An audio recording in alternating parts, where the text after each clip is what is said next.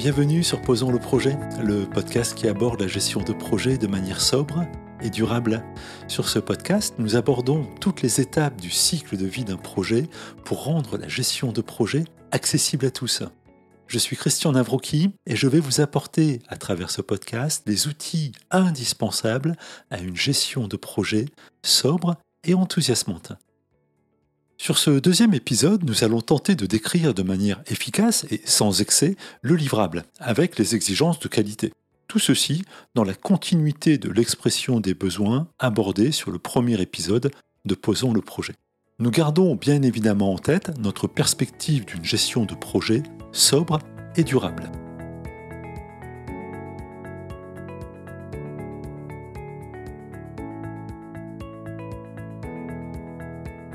L'expression des besoins est maintenant terminée, à tout le moins sur la première itération. Il s'agit donc maintenant de convertir les attentes et les exigences en une description technique du livrable. Il n'est pas envisageable de démarrer le moindre développement sans une description de la solution cible validée. Vous est-il déjà arrivé de devoir engager des actions de développement ou de conception sur la base d'un cadre insuffisamment défini? Pour ma part, j'ai rencontré cette situation à plusieurs reprises, avec des acteurs qui s'engageaient sur un même projet tout en ayant une lecture différente des livrables. Et on y parlait de collaboratif. Mais comment peut-on envisager sur un même projet une approche collaborative si la cible n'est pas commune et partagée? Sur ce type de situation, nous imaginons facilement les soucis de compatibilité des composants du projet développés par des personnes disposant d'une vue différente des livrables. Et nous pouvons donc aussi imaginer l'ampleur des efforts supplémentaires pour corriger les écarts et tenter de connecter ou de reconnecter les composants du projet entre eux. Que d'énergie dépensée inutilement alors que les ressources sont déjà tellement chargées. Alors de quoi avons-nous besoin pour décrire le livrable? Commençons par distinguer livrable et livrable. En effet, il y a le livrable principal, la solution proposée par le projet, et en quelque sorte des livrables secondaires, les pièces du puzzle qui, une fois développées et assemblées, permettront de fournir la solution, le tableau reconstitué, le livrable du projet. La notion de description concerne bien évidemment ces deux niveaux. Le livrable principal, c'est le vélo. Les livrables secondaires sont le cadre, les roues, la transmission ou encore l'éclairage. Et c'est la bonne connaissance de tous ces composants qui permettra d'envisager la fourniture d'une solution conforme et satisfaisante. Nous avons été exigeants sur l'exercice de formalisation des besoins.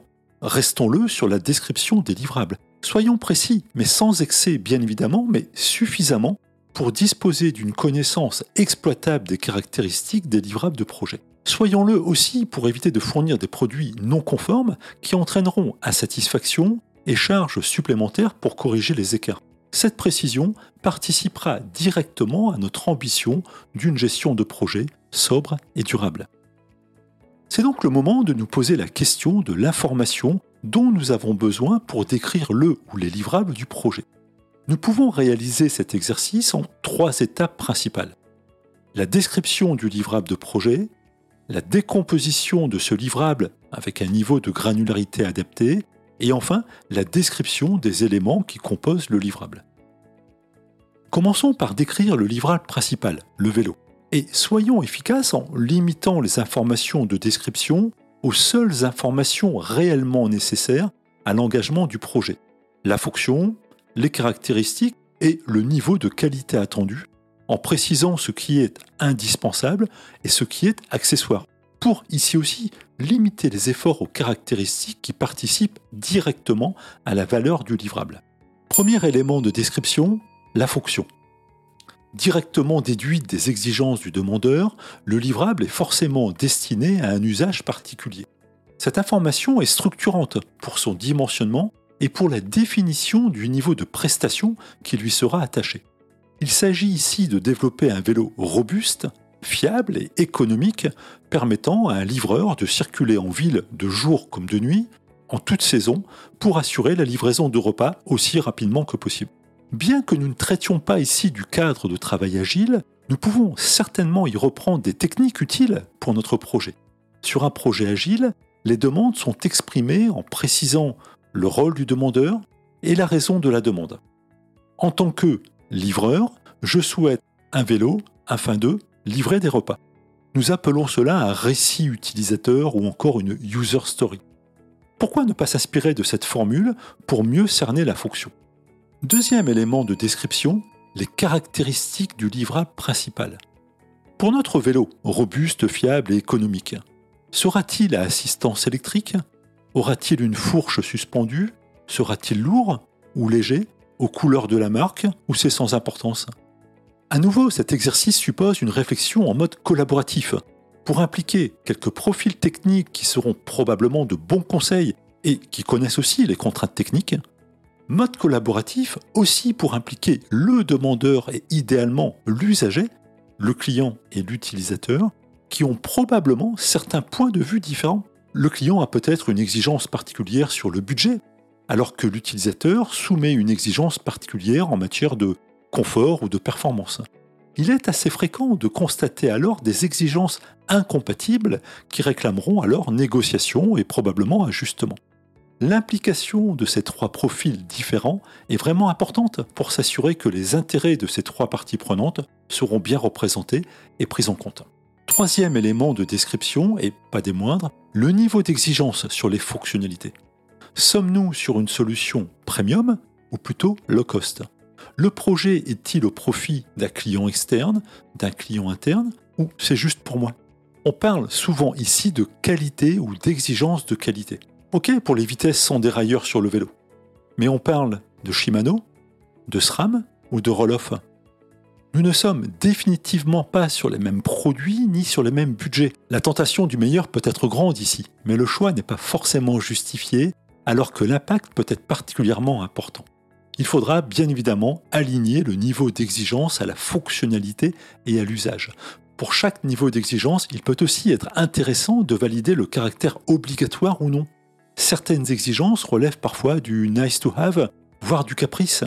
Il faudra les détecter les catégoriser comme tels et les faire valider par les personnes concernées. Pour notre vélo de livraison, un éclairage puissant avec une autonomie de 6 heures au minimum est une exigence de qualité forte, ce qu'on appelle souvent un must. Par contre, des roues de moins de 800 grammes l'unité restent une exigence discutable pour ce type d'usage. Le livrable principal est maintenant décrit et la compréhension est partagée entre les parties prenantes nous pouvons réitérer l'exercice pour chaque composant du projet qui le réclame. Le niveau de décomposition ou de granularité dépendra bien évidemment de la nature du livrable et des exigences principales. Sur un livrable premium, nous serons probablement plus exigeants que sur un livrable low cost. Ce qui nous amènera certainement à un niveau de granularité plus fin car la qualité de chaque composant du livrable sera plus importante. Imaginons le projet d'organisation d'un petit déjeuner promotionnel. Si cet événement est destiné à une cible de coureurs à pied, habitués aux ravitaux saisis à la volée, ce sera café, jus de fruits et quelques barres de céréales à consommer debout. Si cet événement est destiné à un public de décideurs issus de grands comptes pour présenter les dernières nouveautés de l'entreprise, nous aurons certainement un buffet plus fourni, voire un service à table, et les niveaux de détail pour décrire les deux projets événementiels seront très différents. Alors quelles sont les clés pour réussir à collecter ces informations? Tout comme pour la collecte des exigences, il n'y a probablement pas de recette miracle pour mener à bien cette tâche. Et le mode collaboratif sera précieux. Seul le chef de projet ne pourra pas définir les caractéristiques techniques attendues ni les limites techniques imposées. Alors faisons du collaboratif avec l'utilisateur ou son représentant, mais aussi du collaboratif avec les profils techniques. Échangeons, discutons avec l'utilisateur, parce qu'il va nous donner les détails des livrables attendus, parce qu'il va partager ses exigences en matière de qualité, de performance ou de design. Échangeons, discutons avec les profils techniques, parce qu'ils vont nous faire part des limites de faisabilité, parce qu'ils vont partager les prérequis ou les contraintes pour développer les produits du projet. Ces échanges pourront se faire sur plusieurs boucles pour mettre de l'itératif dans le dispositif et permettre à l'équipe projet de prendre en compte les exigences et les contraintes vues de l'utilisation à venir et vues de la conception. Gardons à l'esprit que sur le projet, certaines exigences sont imposées, parfois par un cadre réglementaire ou concurrentiel, Mais gardons aussi à l'esprit que certaines exigences ne pourront pas être développées pour cause de contraintes techniques ou budgétaires. Il faudra donc partager ou confronter les attentes des uns et les contraintes des autres pour au final trouver un accord. La gestion de projet, c'est ça aussi. De l'écoute, du partage, de la négociation et des accords entre les parties prenantes. En matière de sobriété en gestion de projet, cette approche évitera pour la suite bien des discussions et bien des conflits entre les acteurs sur les étapes de développement. Alors oui, là aussi, cet exercice va prendre un peu de temps, et là aussi, ce temps sera proportionnel à la complexité du projet. Mais ce temps dédié à la description participera sans aucun doute à la bonne compréhension du projet, à la bonne compréhension des exigences et à la bonne compréhension du périmètre aussi.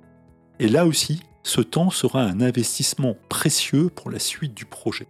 Il facilitera le mode collaboratif sur une base partagée par tous et limitera la consommation inutile de moyens.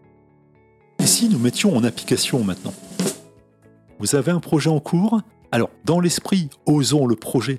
Tentez a posteriori de vérifier par cet exercice que votre projet est correctement décrit. Faites-le en mode collaboratif, comme un exercice de recadrage, faites-le de manière très transparente. C'est très souvent bénéfique en cours de projet. Et puis si vous n'avez pas de projet en cours mais un projet à venir, alors là aussi, osons le projet, arrêtez-vous un instant pour faire cet exercice calmement, de manière organisée, en formalisant les informations. Vous verrez votre livral passer de l'idée à une description exploitable. J'espère que ce deuxième épisode de Posons le projet vous a plu et qu'il vous donne envie de suivre les prochains. Je vous dis donc à bientôt pour le prochain sujet de Posons le projet. Nous y aborderons la composition de l'équipe projet, tout un programme